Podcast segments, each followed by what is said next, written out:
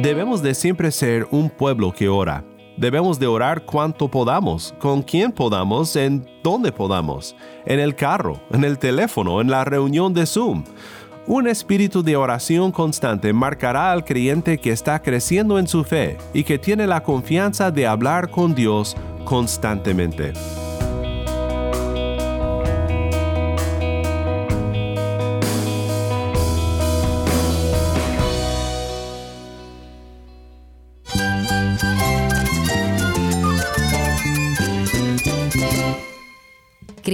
Es todo para mí. Mi Salvador, mi amigo, mi guía. Cristo es mi verdad. Es nuestra guía, nuestro faro. Cristo es el Señor y Salvador. Nuestro protector, nuestro amparo, nuestra fortaleza. Es Jesús, el único que te lleva a Dios, el único camino, la verdad y la vida. No hay más ningún camino, es Jesús.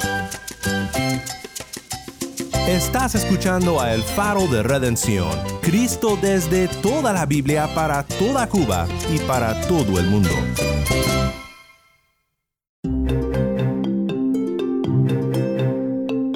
Hola, mi nombre es Daniel Warren, gracias por acompañarme aquí en El Faro. Hoy seguimos en nuestra serie titulada ¿Y cuando ores? Hoy veremos lo que dice la palabra sobre orar sin cesar. Debemos de ser un pueblo que ora constantemente. Oiremos también de un pastor cubano que compartirá reflexiones sobre el tema de la oración. Vuestro Padre sabe de qué cosa tenéis necesidad antes que vosotros le pidáis. Dios no es ignorante para que necesite ser instruido. Tampoco es vacilante para que necesite ser persuadido. Es nuestro Padre. Es un Padre que ama a sus hijos y conoce todas sus necesidades. Quédate conmigo para estudiar juntos la palabra de Cristo. El faro de redención comienza con el trovador cubano Eric Méndez, Sembrando.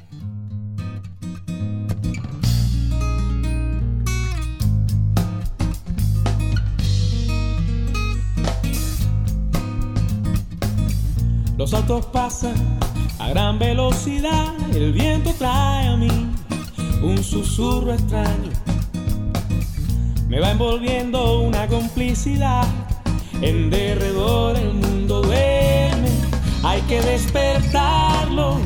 El arco iris es una señal, un pacto con Noé y un nacimiento en el ocaso que me ha llenado de felicidad por esparcir su luz, irla sembrando. Muchedumbres viven sin razón, un sentido de ser equivocado. La gran ruta les oscureció, dando vueltas sin llegar a ningún lado. Bajo el sol reina el vicio, el mercado del placer. Por eso La mentira, el prende, el dinero y la diversión. Eh, voy a sembrar la luz. Voy a sembrar, voy a sembrarla, voy a sembrar la luz. Voy a sembrar,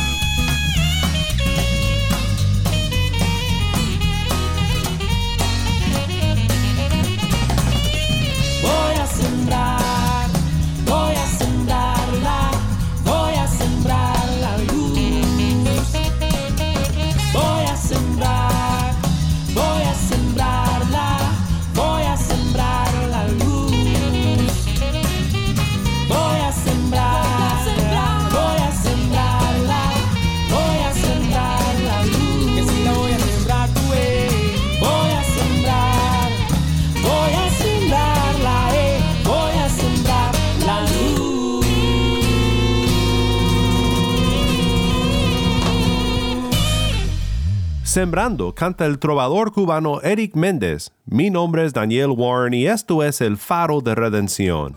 Cristo desde toda la Biblia, para toda Cuba y para todo el mundo. Estamos en una serie sobre la oración titulada ¿Y cuándo ores? Y hemos pensado en varios aspectos de la oración. Esta actividad del corazón de fe que es tan central a lo que somos como creyentes en el Señor Jesucristo y como hijos de Dios. Sé que todos podemos crecer en esta área de nuestras vidas. Personalmente sé que yo necesito crecer en mi vida de oración. Siempre he pensado que es una de las disciplinas cristianas más importantes y menos desarrolladas en la mayoría de los seguidores de Cristo. Hoy hablaremos primero sobre la sinceridad en la oración. Dijimos que la oración no se trata de teatralidad el Señor está cerca de todos los que lo invocan, de todos los que lo invocan en verdad. Salmo 145, 18. La sinceridad es importante en la oración.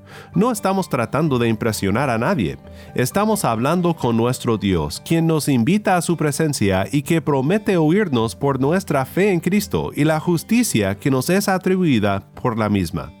También, y esto lo consideramos ayer, debemos de orar con propósito, conscientes de que nuestro Padre Celestial ya sabe lo que necesitamos. Él ve y Él escucha, pero también ya sabe lo que sufrimos y lo que deseamos pedir de su mano. Como nos recordó Matthew Henry, oremos entonces con sencillez, con propósito. Me gustó mucho esta cita de Henry y la repito. El Dios a quien oramos es nuestro Padre por creación por pacto. Entonces nuestras plegarias a Él deben de ser sencillas, naturales y sinceras. Los niños no hacen largos discursos a sus padres cuando quieren algo. Es suficiente que digan, mi cabeza, mi cabeza.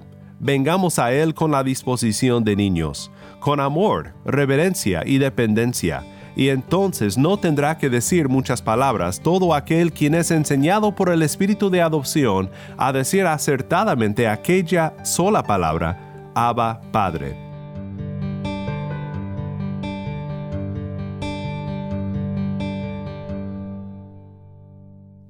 Pues antes de continuar con nuestro siguiente tema, quiero compartir contigo algunas palabras de Alieski, un pastor que sirve en Camagüey, Cuba. Saludo a todos los oyentes de Faro de Redención. Mi nombre es Alieski Pérez, soy pastor en la ciudad de Camagüey, Cuba.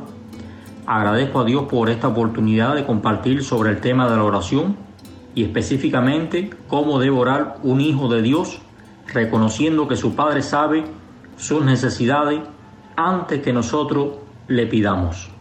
Dentro del Sermón del Monte, Jesús enseña sobre la oración conocemos como la oración del reino o la oración el Padre Nuestro.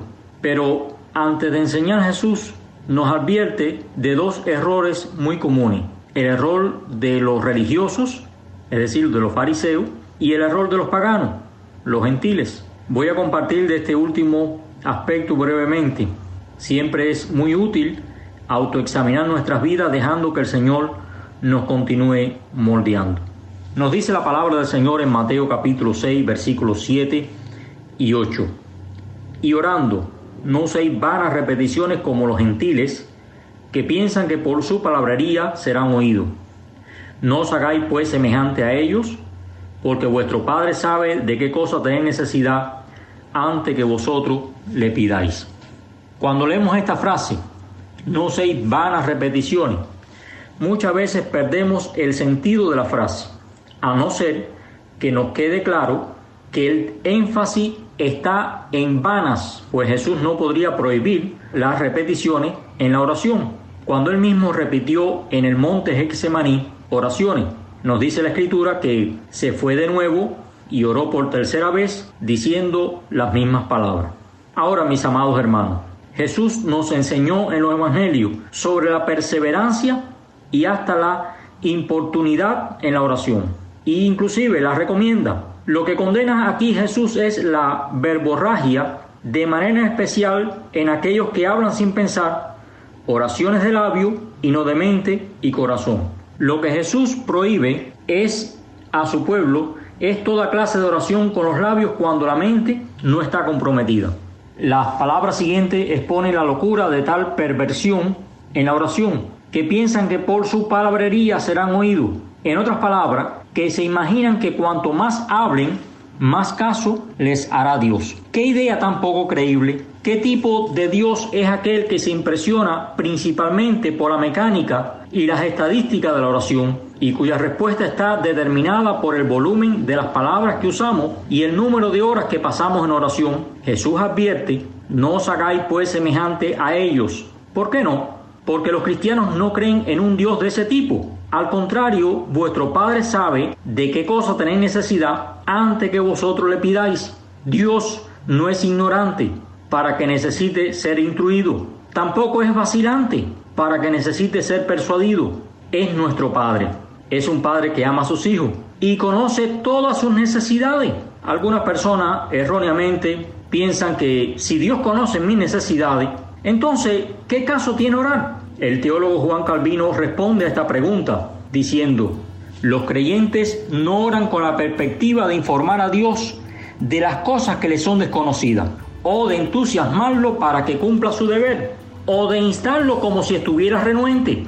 Por el contrario, oran para que sean movidos a buscarlo, para que puedan ejercitar su fe al meditar en sus promesas, para que sean aliviados de sus ansiedades al arrojarla en su seno. En otras palabras, para que puedan declarar lo que solo de Él esperan y creen, para sí y para los demás, todas las cosas buenas. Resumiendo, la oración no es una forma de informar a Dios, ni de convencerlo, ni de impresionarlo con la elocuencia o el volumen de voz. Recordemos, en la oración estamos hablando con nuestro Padre, somos sus hijos, somos amados. Bajo esta gran declaración podemos pedirle como muestra de dependencia, donde le buscamos y ejercitamos nuestra fe al creer en sus promesas y esperar su generosa respuesta. Deseo que la oración sea en usted una experiencia de relación viva con el Padre. Dios le colme de bendiciones. Gracias Alieski por compartir todo esto con nosotros aquí en el Faro de Redención. Hoy quiero ver contigo el tema de orar constantemente en todo momento, a toda hora, en todo lugar.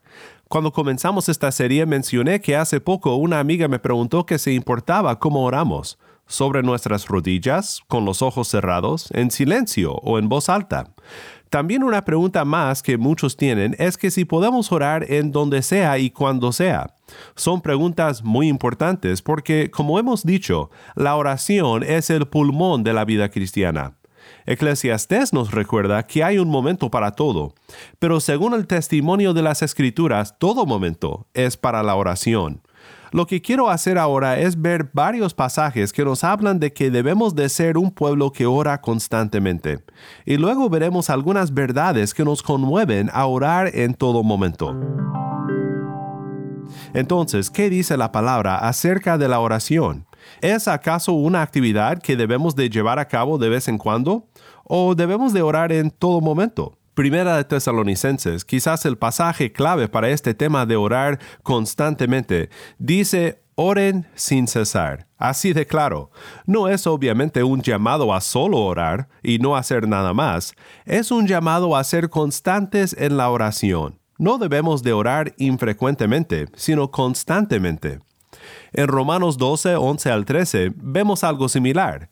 Pablo dice, no sean perezosos en lo que requiere diligencia, sean fervientes en espíritu, sirviendo al Señor, gozándose en la esperanza, perseverando en el sufrimiento, dedicados a la oración, contribuyendo para las necesidades de los santos, practicando la hospitalidad.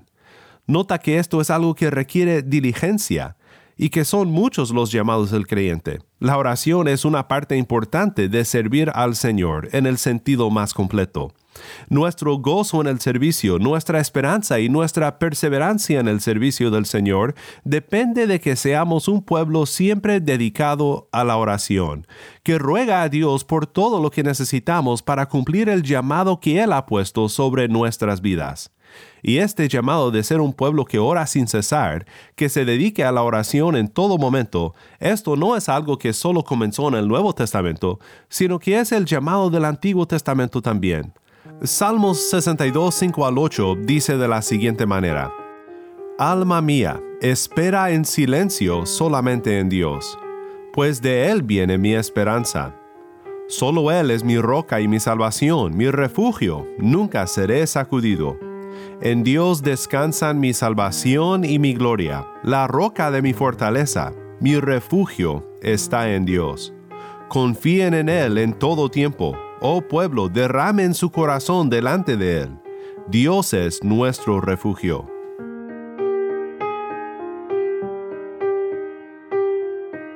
En todo tiempo, oh pueblo, derramen su corazón delante de Él. Dios es nuestro refugio.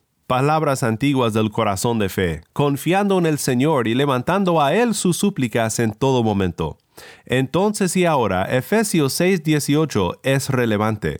Con toda oración y súplica, oren en todo tiempo en el Espíritu, y así velen con toda perseverancia y súplica por todos los santos Así que pienso que podemos decir con certeza que, según la palabra de Dios, esto es algo que debemos de hacer en todo momento. Debemos de siempre ser un pueblo que ora. Debemos de orar cuanto podamos, con quien podamos, en donde podamos, en el carro, en el teléfono, en la reunión de Zoom. Un espíritu de oración constante marcará al creyente que está creciendo en su fe y que tiene la confianza de hablar con Dios constantemente. ¿Cuáles son entonces algunas razones por las cuales debemos de orar? Digo, aparte del hecho de que la Biblia nos manda que oremos constantemente. Primero, porque es quien somos. Somos hijos, y los hijos hablan con su Padre. Dice Gálatas 4:6, y porque ustedes son hijos, Dios ha enviado el Espíritu de su Hijo a nuestros corazones, clamando, Abba, Padre. Si eres hijo de Dios, tus oraciones no tienen que llevarse a cabo en un templo o en una iglesia. Nuestros corazones claman al Padre porque nosotros somos sus hijos y su Espíritu mora en nosotros. Quizás tú viviste con la ausencia de padres. No tuviste un padre con quien platicar sobre la vida, con quien hablar de tus dificultades y luchas. El Evangelio habla una palabra de esperanza en este vacío, y la oración es la conversación a la cual somos invitados por fe en Jesús. Déjame compartir contigo un poco más de Gálatas 4. Este es el maravilloso Evangelio de Jesucristo. Pero cuando vino la plenitud del tiempo, Dios envió a su Hijo, nacido de mujer, nacido bajo la ley, a fin de que redimiera a los que estaban bajo la ley, para que recibiéramos la adopción de hijos. Y porque ustedes son hijos, Dios ha enviado el Espíritu de su Hijo a nuestros corazones, clamando Abba, Padre. Por tanto, ya no eres siervo, sino hijo, y si hijo, también heredero por medio de Dios.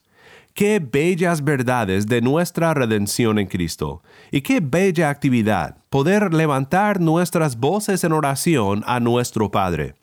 Aun si lo único que lográramos en la oración fuera estar en la presencia de nuestro Padre por medio de Cristo, simplemente siendo oídos, eso nos bastaría.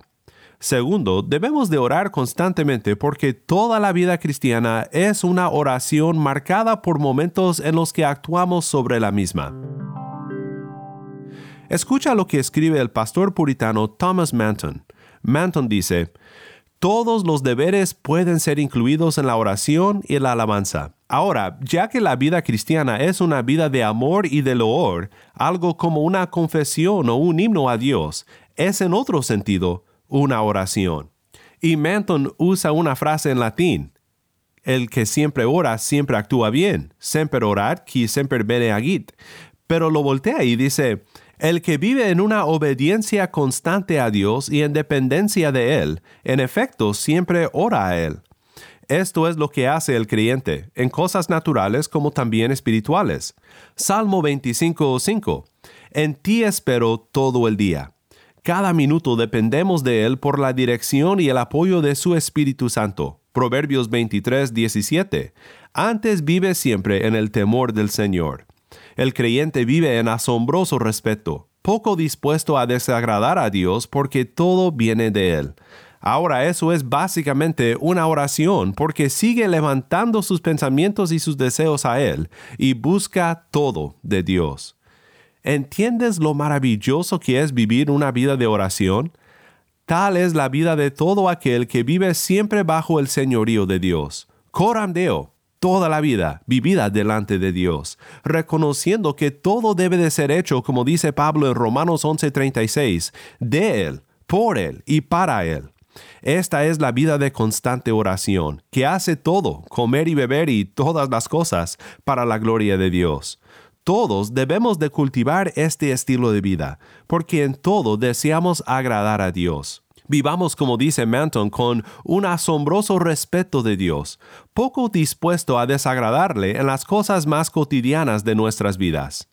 En tercer lugar, debemos de orar constantemente porque nunca dejamos de necesitar la oración y lo que Dios otorga a través de la oración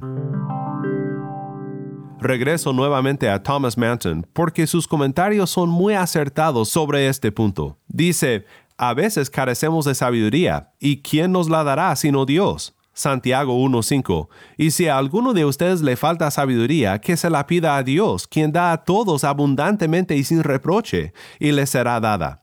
A veces carecemos de fuerza, y esto debe ser buscado en oración.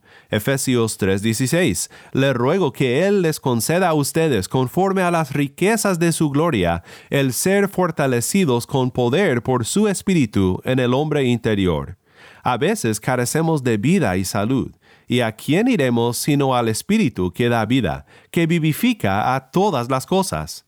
En breve, el trono de gracia fue establecido para la ayuda oportuna. Entonces, cuando nuestras necesidades nos manden a ello, no debemos demorar. Por tanto, acerquémonos con confianza al trono de la gracia, para que recibamos misericordia y hallemos gracia para la ayuda oportuna.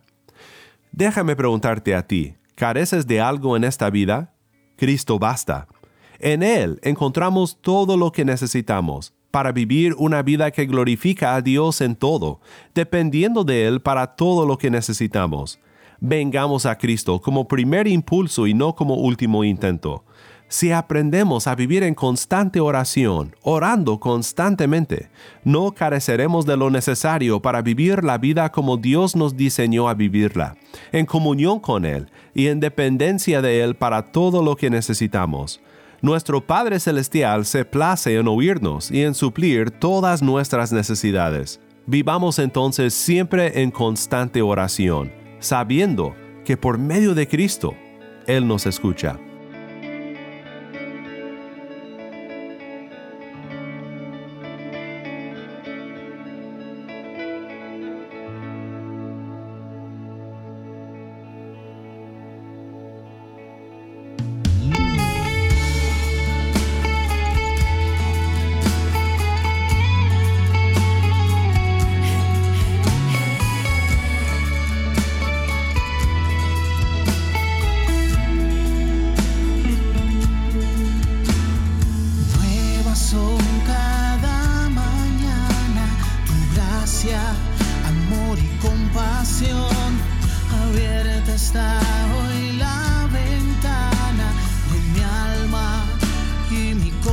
corazón.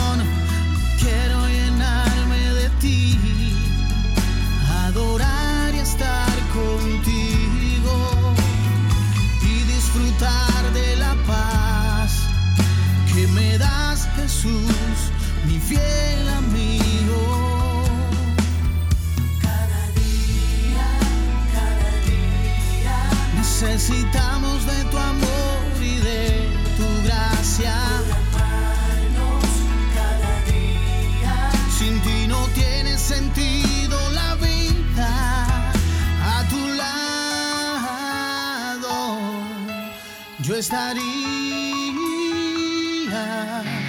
en todo tiempo, a cada instante,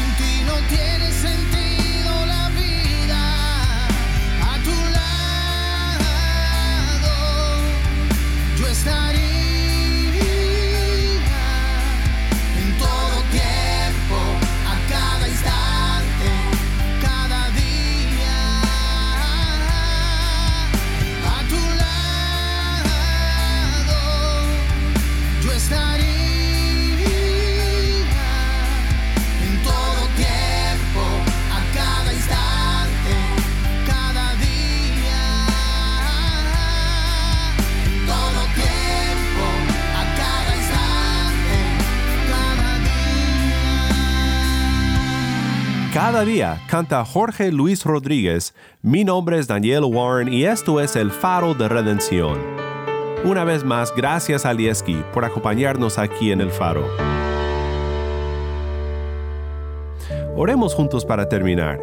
Padre Celestial, te damos gracias porque tú siempre nos oyes, en todo momento, cuando sea que levantamos nuestras súplicas a ti. Padre, haz de nosotros un pueblo que corre a tu trono de gracia, sabiendo que en Cristo hallaremos misericordia y la ayuda oportuna. En el nombre de Cristo oramos. Amén.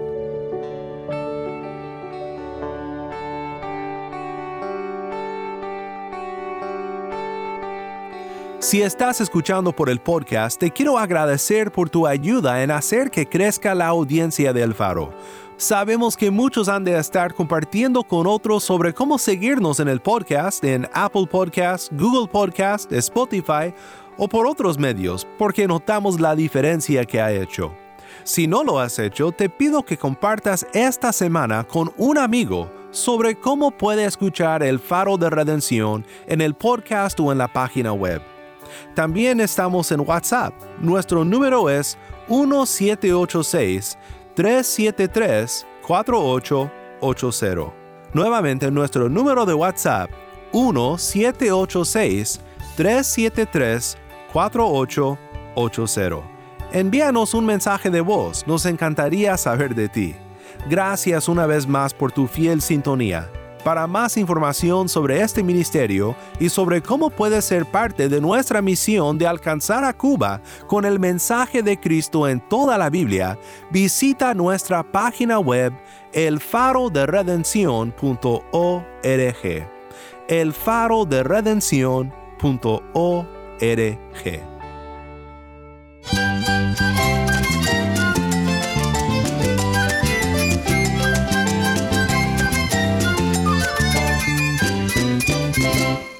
Mi nombre es Daniel Warren. Te invito a que me acompañes mañana en esta serie y cuando ores. La luz de Cristo desde toda la Biblia, para toda Cuba y para todo el mundo, aquí en el Faro de Redención.